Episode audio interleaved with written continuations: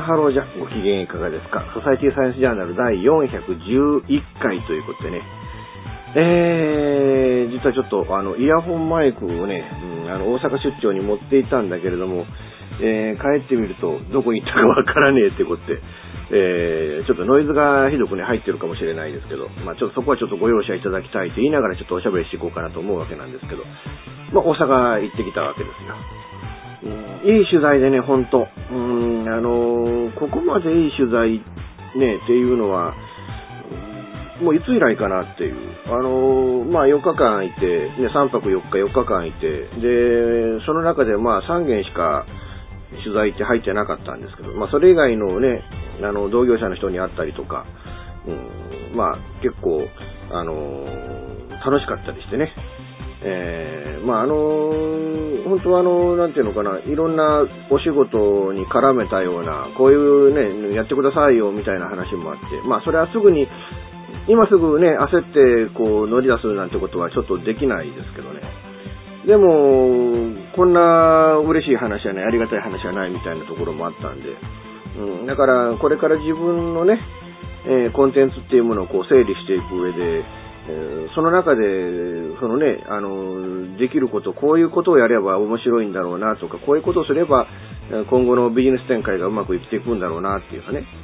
そういうところにこう活かせるような感じで、えー、やっていこうかななんてことも今、いろいろ考えながら、頭の中に入れながらっていうような感じなんですけど。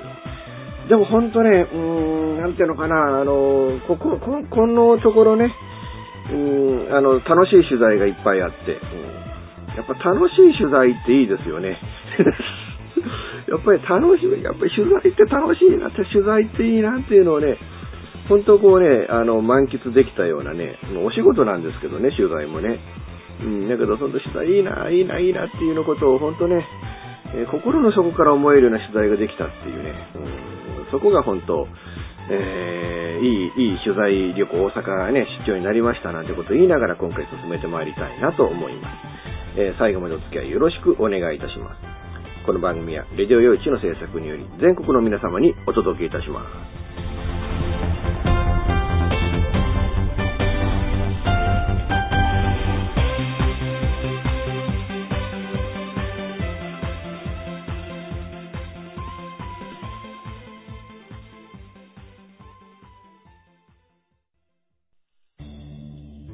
FM 玉川をキーステーションに全国ネットでお送りする FM ミッドナイトハイウェイサタデースペシャルマイフレンド様のハイパーウィークエンドでは身の回りの出来事や1週間のニュースの中から話題を拾って毎週1時間お送りしております。また時にはゲストをお迎えしてのフリートークスペシャルとしてもお送りしております。週末の情報バラエティ番組マイフレンド様のハイパーウィークエンドインターネットレディオステーションニューウィンドで毎週土曜日に配信しております。ぜひ皆さん聞いてくださいね。テレビビンゴネットアイランド会社で役立つ面白応援グッズの紹介をはじめ、ためになる情報、ミュージシャンの生出演など、映像でお届けする30分の生放送。テレビビンゴネットアイランドは、毎週水曜日19時30分から20時、テレビビンゴで放送中です。スタジオジュノンからのお知らせです。あ、あのや。あ、あのさ、チョイスラジオの説明するんだけども、チョイスラジオの説明をするんですけど、毎週月曜日の23時から、毎週月曜日の23時から、スタジオジュノンのサイトでや、スタジオジュノンのサイトでね、配信してっからや、みんな聞いてけろな。配信をしてますから、ぜひ聞いてくださいね。詳しくは、チョイスラジオって検索サイトでググってけらい。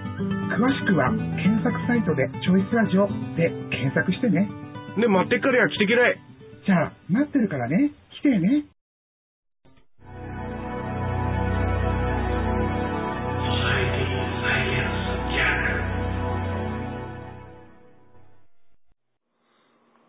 このレディオ用地という曲、ね、およびこのソサイティサイエンスジャーナルっていう番組の拠点っていうのは岡山県茨市っていうところでね、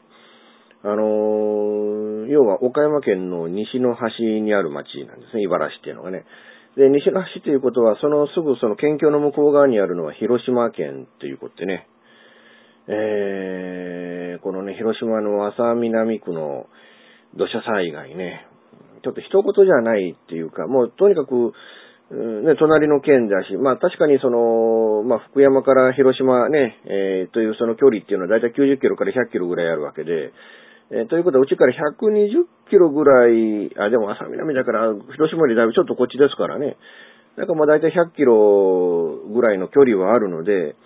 そんなにまあ、あの、すぐお隣とかすぐ近くっていう、そういう印象では僕らからするとないんですけれども、でもまあ、あの、ね、広島と岡山県ってそれ隣同士ということで、あの、リスナーの方とか、まあね、あの、お友達の方とか、そういった方々からね、あの、ご心配いただいてっていうね、本当はあの、ありがたい話だと思うんですけど、まあ、なんとかね、まあ、あの、それだけ距離があるので、うん、まあ、大丈夫っちゃ大丈夫なんですよっていう。でも、その、ね、それが一言と言えないぐらいのその、降雨量っていうのがこのところあったんでね、本当ね、あの、うちらの方も、同じぐらいの雨が何かの表紙でタイミングで降る可能性だって、このね、まだあの停滞してる電線の中であるかもしれないし、ましてや、あのね、土砂この茨っていうところは山だらけでね、もう本当その山が崩れて土砂崩れを起こしたら、まあ、ほとんどまだ同じような状況になるんじゃねえか、みたいな。そういう意味でのこの人事じゃなささ感みたいなものがね、うん、あるんで、とても本当ね、うん、なんかこうね、気の毒だなっていう部分だけじゃなしに、うん、もし自分たちの身にこれが起きたらどんなことになるんだろうっていう、えー、感じなんですけれども、本当ね、あのもう30人以上の方が亡くなられてるっていうね、これやで、しかもこの、目を、ね、絵を見ると、その、ものすごいこの広範囲にこの土砂が、流れ込んでるっていうかね。うん。で、その、土っていうかね、その泥が、その、2種類あってね、その石みたいな、その砂みたいな、サラサラした土壌と、固まるっていうかね、乾くと完全にカチカチに固まって、なかなかこう、掘り返せない土砂とっていう、その2種類の土砂があって、なかなかそれでその救助活動が進んでいかないっていう、えー、だからね、もうその72時間っていうのが、まあ、ある意味そのね、あの、タイムリミットラインっていうことを言われますけど、そのタイムリミットラインまでに十分な救出作業ができなかったっていうのがもう本当ね、うん、まあ、もしかしたらこれ以上に、えー、こうね、あの、被害が増えていくかもわからないっていうね、まあまあ、あの、見かけ上のというんじゃなくて実際の被害がっていう意味ですけど、それと何よりもね、その、救助活動中に、その、隊員の方が一人亡くなられてしまったっていう、その二次災害が起きている、現実に。二次災害が起きているっていうことは、それ以上にその深く、うーね、その隊員の方々がこう救助に行けない、えー、雨が強くなって、さらに土砂が崩れる可能性があるとなると、その救助の方々自身がその安全なところに避難しなければならなくなるっていうね。そういうことから本当に、その迅速なその救出作業っていうものが、本当いろんなものが足かせになってこう動け、動くことができなかったっていう、それが本当ね、うん、まあ問題なんだろうな、今回のこの一件はっていうね、感じなんですけれども、本当ね、うん、あの、まあ、あの、浅南とか、あの辺一帯っていうのは、まあ、広島という大都市の、えー、まあ、ベビトタウンみたいなとこでね、かなりいっぱいこの住宅がこうね、新しく建てられたっていう、え中にはその完全に今回飲み込まれたね、えー、ところ、建物の中には、今年その新築したばかりのアパートもあったっていう。で、そこのアパートの住人、ね、住人の方々全員がこう、コンタクトができないっていうか、まあ、行方不明になってるっていう。なんかこうね、建物だけでもその今年立ち上がったね、ようやく今年建てたそんなアパートが、土砂に流されてどっかに行ったのか、あるいは埋もれてしまったのかっていうね、そういう状況になってるっていうのと、そこにね、入居された方々のもうこれ命がなくなっちゃってるかもしれないっていうのが、本当、なんていうのかな、この、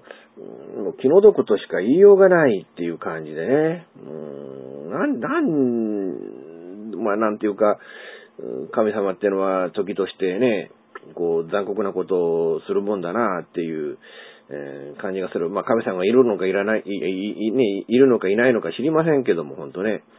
ただ、まあ、あの、前回か前々回かね、ちょっと、あの、まあ、エボラのね、まあ、まあ、後半ちょっとエボラの話もしようと思うんですけど、でもそのエボラ出血熱の時になんかちょっと僕は言った覚えがあるんですけど、その、なんていうのかな、人類っていうのがね、もしかしたらその地球がその人類のことを敵だというふうに認識している可能性があるんじゃねえか、みたいな。うん、そのために、えー、時として、ね、あの、人間の手に負えないような細菌だとかウイルスを、うん人間の中にばらまいたりだとか、あるいはこういうふうなね、天候災害というものを起こして、えー、ドバッとその人の命を奪ってしまうみたいなね、うん、ことになってる。だからひょっとしたらもしかしたらこれからの、あの、ね、人類の繁栄というものを考えた場合、これからその人類が繁栄しなくて一番の敵になる存在っていうのは地球かもしれないっていう、うんなんだかなっていう気はするんですけどね。うん、んなこと思いたくもない、考えたくもないんですけれども。本当ね、あのーでもこうね、雨がいっぱい降ってっていう。実際その僕はちょっとね、この間大阪行きましたけれども、その大阪に行った日っていうのがね、翌日っていう、まあその行った日が大雨で、あのーまあ僕が幸い動いてた範囲は雨降らなかったんですけれども、あのー京都府の福知山市っていうあたりがね、えかなり大雨で、で、福知山線の電車が止まってたりしてね、まあ、翌日のね、その2日目の取材で、その、僕が取材した方っていうのが、その、北陸の方から特急で大阪に向かってくるっていうことで、これね、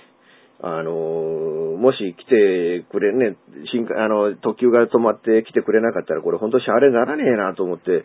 本当ね、その、その方が大阪駅に降り立つまでっていうのは気が気でなかったんですけども。だけどまあ幸いね、あの、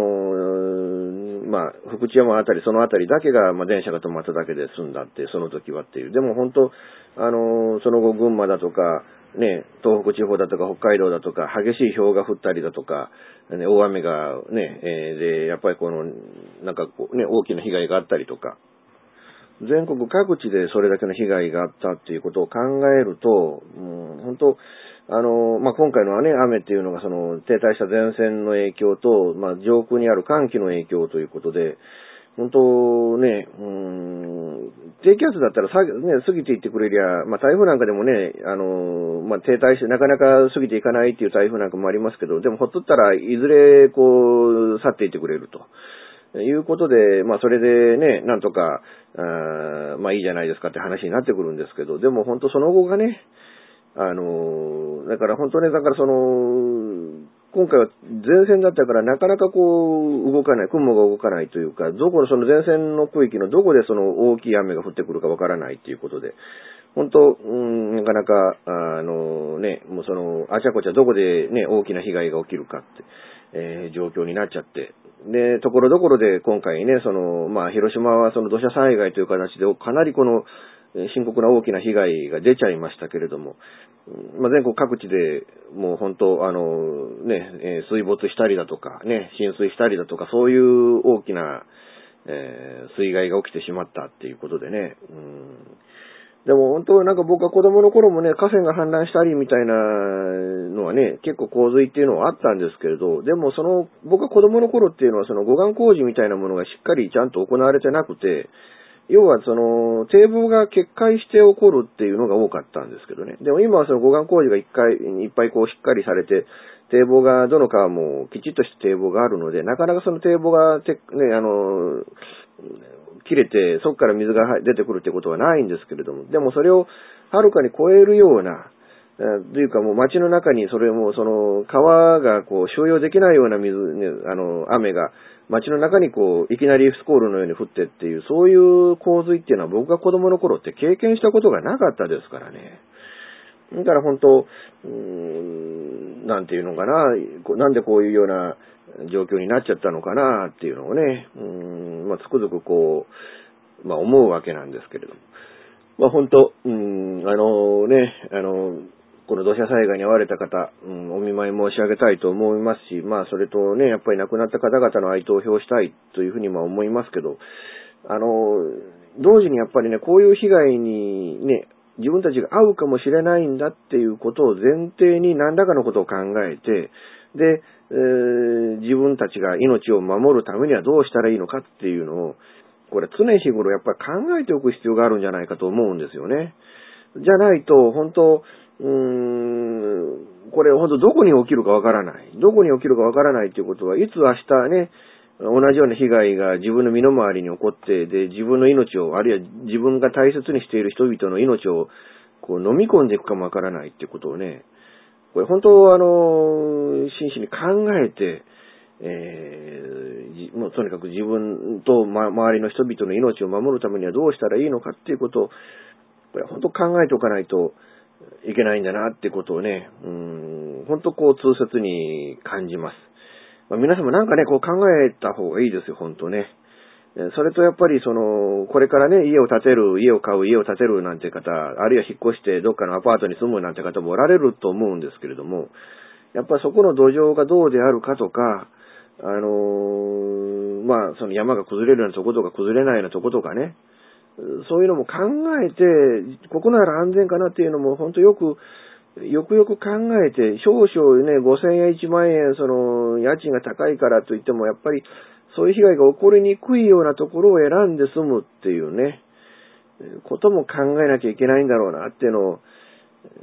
正直こうね、まあ僕なんか貧乏人ですからね、じゃあ引っ越しってなって、ね、やっぱり1万円、5千円とか安いところを探してしまうだろうから、まあそういう意味でのね、反省点でもあったりはするわけなんですけれども。本当ね、こう、今回このね、一件は、うん、あの、通説に、こう、いろいろ考えなきゃいけねえなっていう部分を、あの、こう感じた一件でしたね。本当はあの、ね、えー、お見舞いを申し上げますとともに、えー、まあ、亡くなられた方、哀悼の意表をして、えー、まあ、今後のね、こういう、あの、土砂災害、水害、えー、ね、うん、あの、やっぱ政府、ね、あの、やっぱりこう考えてど、どういう対処をするのかっていうことを、あの、政府とか自治体とか、ね、よく考えていただきたいものだなと思います。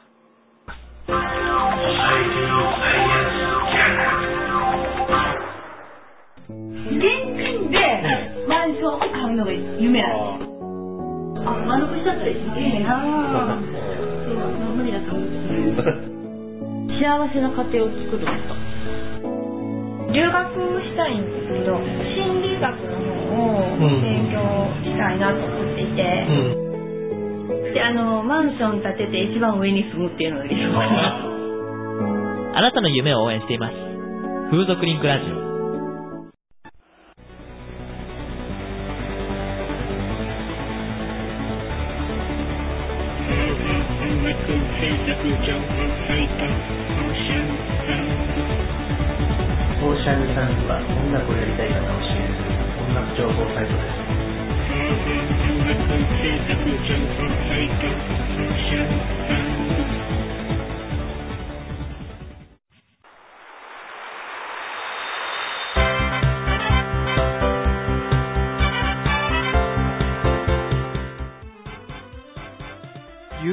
話は、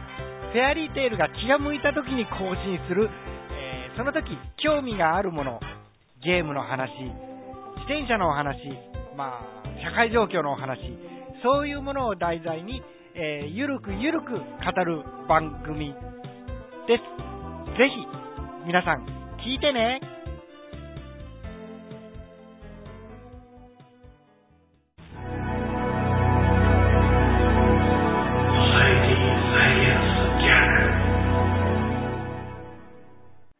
えっ、ー、と、もうこれ何週間も続けての話なんですけどね、そのエボラ出血熱の話についてちょっとお話ししようかなと思うんですけれども、えっ、ー、と、もうアメリカにね、その搬送されて治療を受けていたアメリカ人のお医者さんなんですけど、なんか回復されたそうですよね。あのー、まあ、エボラ出血熱っていうと、まあ90%以上の方が亡くなる病気っていうんで、まあ、ね、よく知られているものだったりしましてね。で、それで、うーん、まあ、アメリカのメーカーが作った、まあ、筋特効薬ということで、まだその、治験すらしていない、えー、未承認の薬なんですけれども、それを条件付きでまあ認める方針を、えー、WHO が出したということで、うーん、まあ、ちょっと使ってみたと。なんかこれ、ZMAP、ZMAPP、ね、ZMAP という薬だそうなんですけれども、えー、お医者さん一人、看護師一人の二人の病状が大幅に改善して、なんかあの、回復しましたって、あの、記者会見したお医者さんがいましたよね。えーその、いや、その、あんなね、その感染性が、まあ確かにそれは、あの、下痢だとか、吐砂物で感染していくとはいえ、そういう症状がないとはいえね、えーその、あんな感染症の病気の方人がいくら感染、なんかの、そのなんていうの、治った、ね、その完完治したと言っていいのかどうか、回復したで、すぐそその場で、ああやって皆さん集めて、その、記者会見なんかして大丈夫なのかなっていうような、そういう意味での違和感はあったんですけれども、えーこの治ったというね、回復されたこのブラントリーさんというお医者さんは奇跡のような日だ。生きて家族のもとに戻れることに感謝していると。えーいうことで治療スタッフと抱き合ったっていうことなんですけれども。あのー、本当ね、あのーなんていうのかな、人類っていうのは、まあ確かにね、さっきも言いましたけども、その、地球という星から戦いを挑まれているのかもしれないっていうね。いうのは、まあ先週も言って、今週も前半でお話ししたよなんてことを言ったんですけど、でも、こうやって、その、もうエボラみたいにその治療薬がありませんよ、ワクチンもありませんよっていうふうに、えー有効な治療法がない病気とされている病気に対して、こんなにね、あのーまあ、思ったよりも早く、うん、こう、回復、実際にその、回復したっていう、その効果を上げることができる薬を開発したってなってくると、案外この戦いっていうのが、人類は、そんなに、あのー悲観的な戦いを余儀なくされているわけではないのかな、と、うん、いう気はしますね。えーあのもしかしたら、この、だからこの、まあ今、現在その、あのまだ未承認なんで在庫もほとんどない。だから、あの、今苦しんでいる人々を、えー迅速に救うことが、まあ、できる状況ではないのかもしれないけれども。でもまあ、うん、未承認のまま、緊急にそのね、その、量産をして、で、とりあえず今、あの、困ってる苦しんでる人を助けるという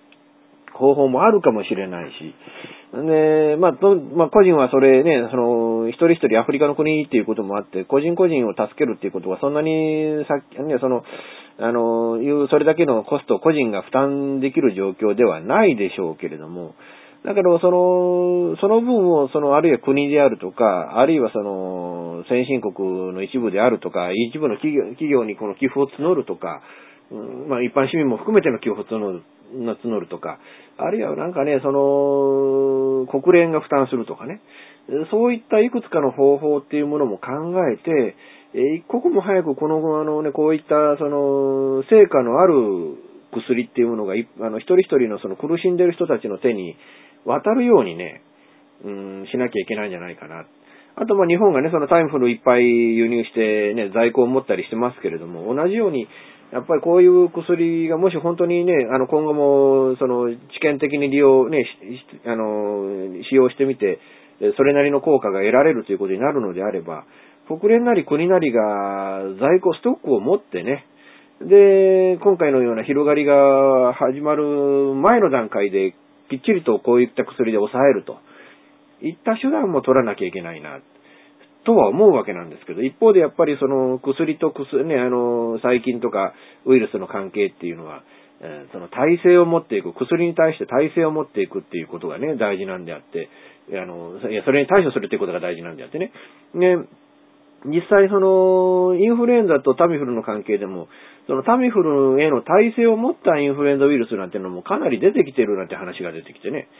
えー、だからそういったことで、またタミフルに代わる似たような特効薬っていうのも開発していかなきゃいけないって。もうこれは本当、うーん、いつまで経ってもね、その、キリがないっていうところにちょっと怖さなんかもあるんですけれども、そういったことでね、とにかくあの、この薬ができたから、じゃあ大丈夫なんだではなくて、この薬ができました。でも、さらにその体制を持った菌に対してどう立ち向かっていくのかっていうことも考えていかなきゃいけないっていう。えー、いうことでね、まあなんていうか、新たなる戦いへ向けての土壌が一つ出来上がっただけなんですよっていう、えー、まあそういうことなんでしょうな。うん。なんかあの日本の企業もね、実際に、あの、なんかこうね、ワクチンだとか、あるいはそういう治療薬を、なん開発してるんだ、みたいなことで、なんか株価が、それね、そのニュースがちょっと流れることで、上がったり下がったりみたいなこともありますけれどね。うーん、どうなんでしょうかね。えー、その株価操作で終わったんじゃっていうんだったらちょっとあんまりにも、あの、あんまりみっともいい話じゃないんでね。日本の企業もやっぱ負けないように、こういったね、えー、同じような成果を出せる、それ以上の成果を出せるような、しかもその価格が安い薬をね、えー、早くこう出していただきたいものだと思いますよね。こうやってやっぱ早いもん勝ちのところがあってね、えー、仮にそれなりにこうきちっと成果のある薬が出てきたとしても、なかなかね、うーん、その、先にシェアを握っちゃった薬があれば、うん、それよりさらに、えー、ね、再シェアを取ろうなんてのはなかなかこう難しいでしょうから、なかなかそうならないようにさっさと 戦えるものを早く出していただきたいなと、日本の企業にも、えー、お願いしたいと思うんですけれども。でも本当ね、うん、あの、まさかこのね、あの、入院していった方、なんか宇宙服みたいな防護服を着てね、えー、隔離病棟に入っていたその模様っていうのがヘリコプターで映されてて、うん、なんかこうね、えー、こあの、果たして大丈夫なのか、まあ自分自力でこう歩いて行かれてたから、そんなにね、重篤というほどの重篤じゃなかったのかなという印象も受けたんですけれども、でも本当、うーん、正直こうね、にあの、アメリカでその、運び込まれた患者さんたちの、このね、あの、お医者さんと看護師さんが、きちっと、こうね、なんとか息のね、えー、流らえることができるようになるっていうのは正直僕も想像もしてなかったですね。まあ9、9割がなくなるんで、その残りの1割になる可能性はあるかなと思ったんですけれども、でも、えー、治療をしていた2人、お二人が、お二人ともね、えー、生還されて一応回復されて元気になられたっていうのは、本当、あの、素晴らしいことなんじゃないかなと思いますけど、ただ、あの記者会見見てて思ったんですけど、その、なんかこう、生死の境をこんな病気でさま、ね、あの、さまよったっていうね、そういうようなやつれた様子がなかったのがどうも気になってね、まさか替え玉じゃねえだろうな、みたいな、えー、そ、そんな印象すら受けるわけなんですけれども。えー、まあそうじゃないこと祈りたいですけどね、うん、あの、こういったね、あの、なんていうの、医療に対して明るい未来と希望を感じたその次の瞬間に絶望の淵に落とされたみたいなのもね、あの、日本でもつい最近経験したことですからね。だからそういったことがくれぐれもないようにお願いしたいと思うんですけれども、えー、WHO によるとこれまでにエボラ出血出血熱で、えー、亡くなられた方、えー、1350人以上になっているっていうことで、え、まだまだおそらく増えるんでしょう。うん、下手するとこのね、10倍ぐらいの数になる可能性だってある。そう考えると本当に怖い病気だと思うし、ね、えー、で、この一回ね、今回のその流行がどっかで終結したとしても、また新たなね、えー、流行っていうものが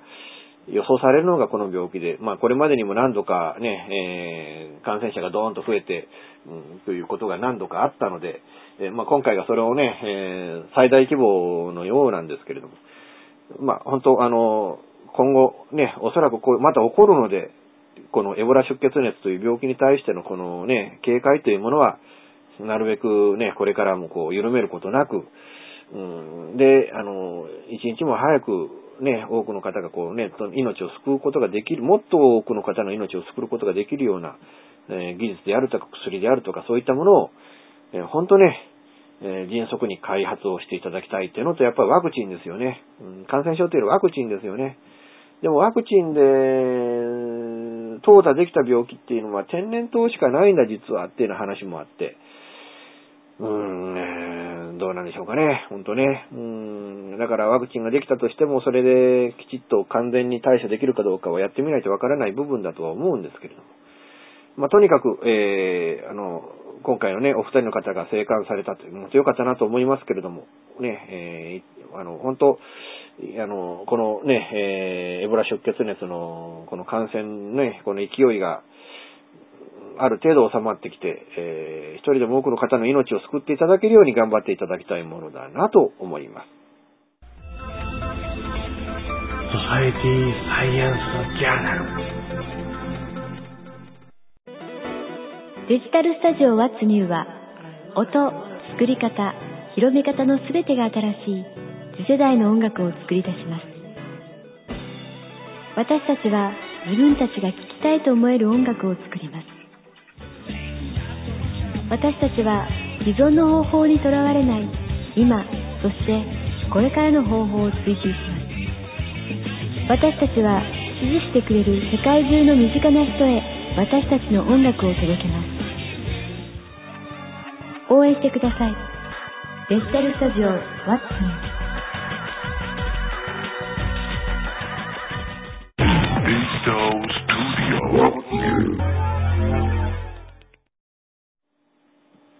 ということでいかがだったでしょうかね。うん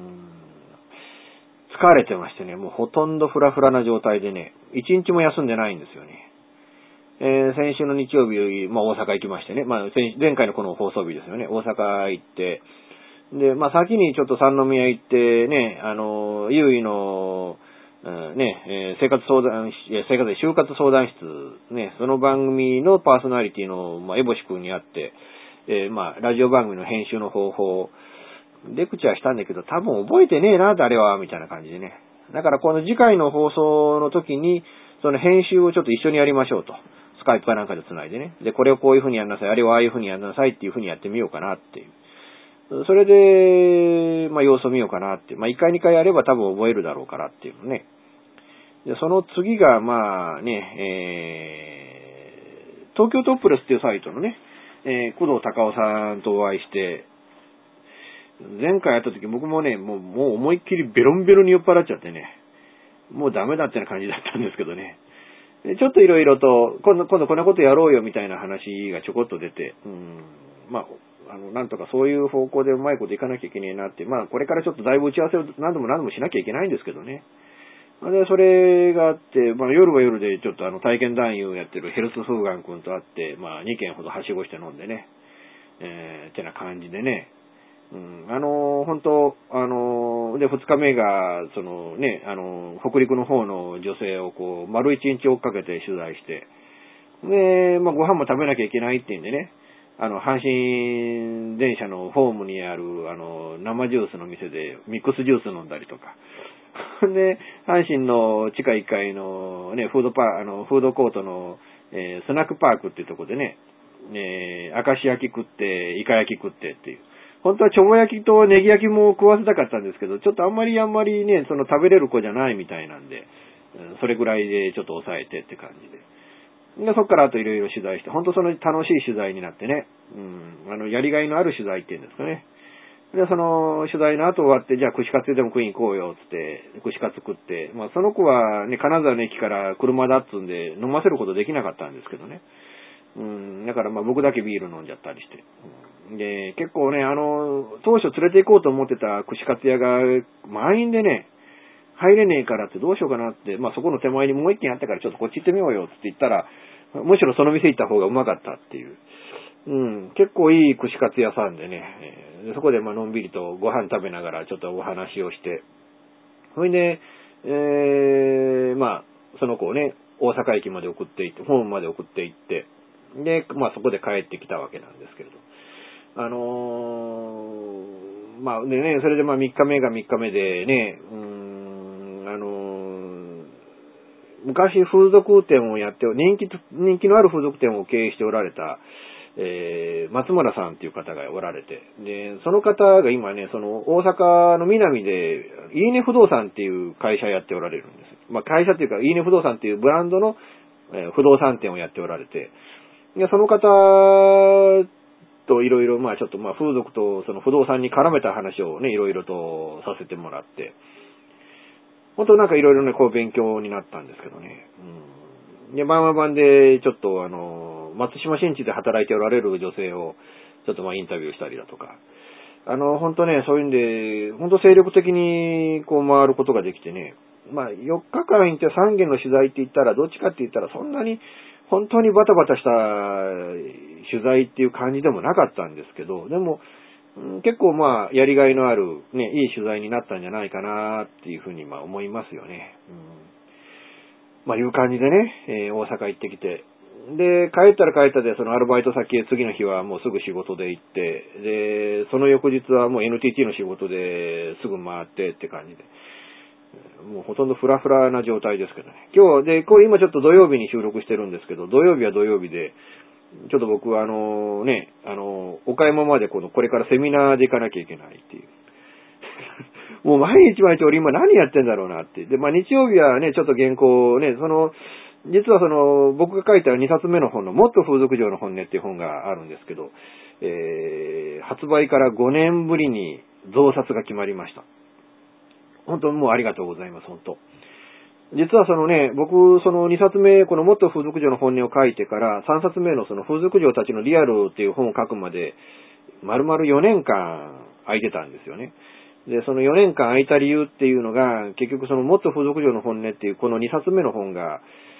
まあ、売れたんだけれども、その、それ以上の売れ方をしなかった。まあ、増刷するほどの売れ行きじゃなかったっていうことで。出版社に言わせれば、いや、あれは黒字だから別に失敗じゃないですよってなことをおっしゃっておられたんですけども、僕としてはやっぱり、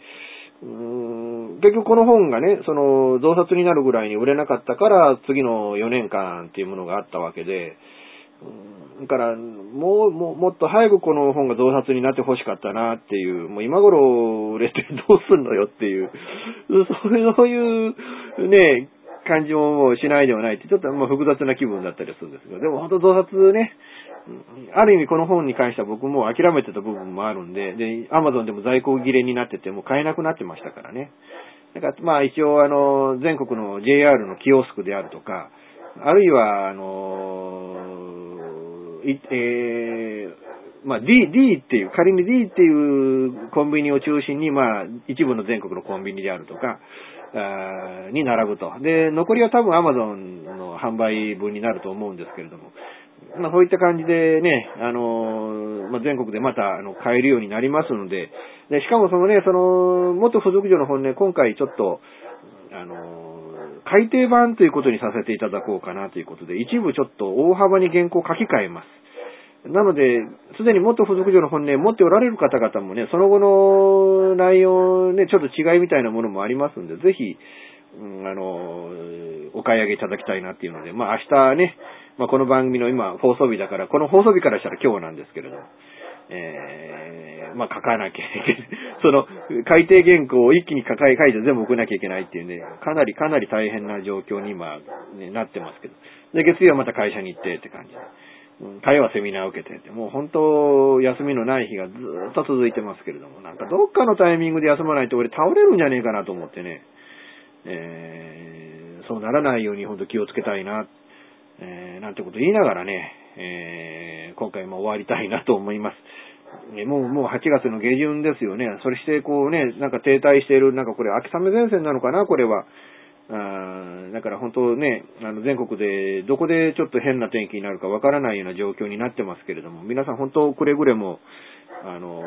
お気をつけいただいてね、あの、被害に遭われることがないように、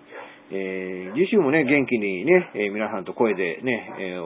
お会いしたいなと思います。あ、そうそう、忘れてた、忘れてた。あのですね、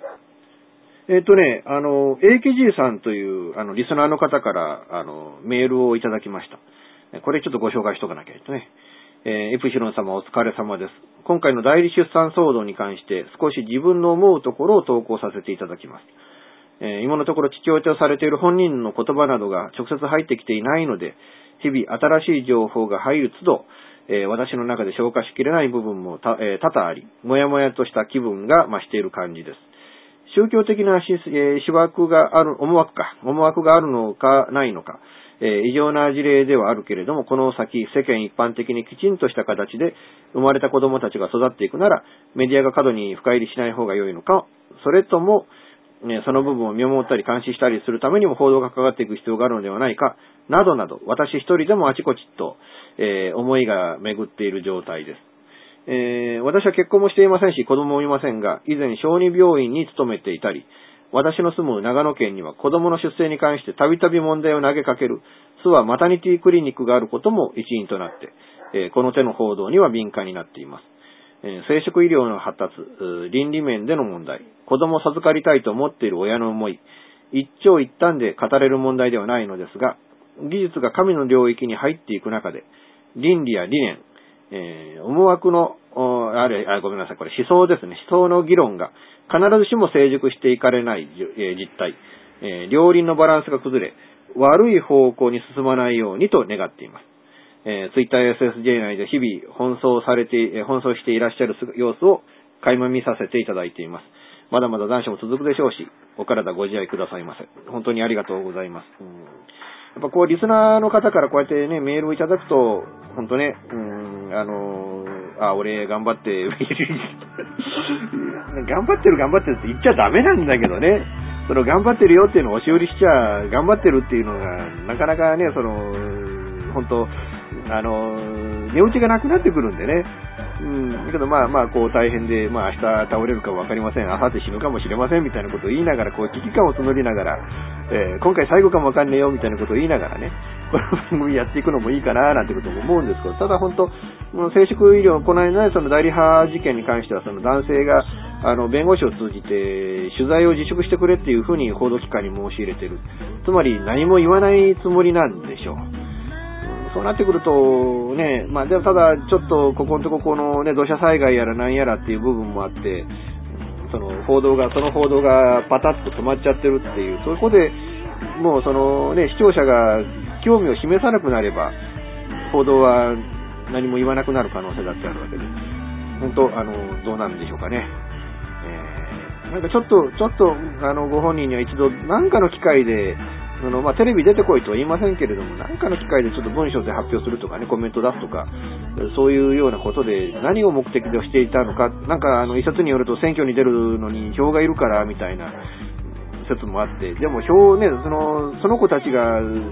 自分に投票入れてくれるまでは20年かかるんですよっていう。20年後にまだ元気でいて、なおかつ選挙に出るつもりなんですかってよくわけわかんねえな。しかもその100人、200人育て、ね、票が増えたところで、フォーマット候補はフォーマット候補ですからね。うん。ちょっと本当、あの、疑問をいろいろ感じる部分なんですけど、まあ皆さん、あの、よろしければまたご意見、ね、ご感想などいただければ、えなるべくこの番組の中で読ませていただこうと思ってますので、ぜひ、まあ、あの、皆さんご協力いただいて、ちょっと送っていただければなと思います。ということで、今回も最後までお付き合いいただきましてありがとうございました。次回も多分やりますということで、来週も多分やると思うんで、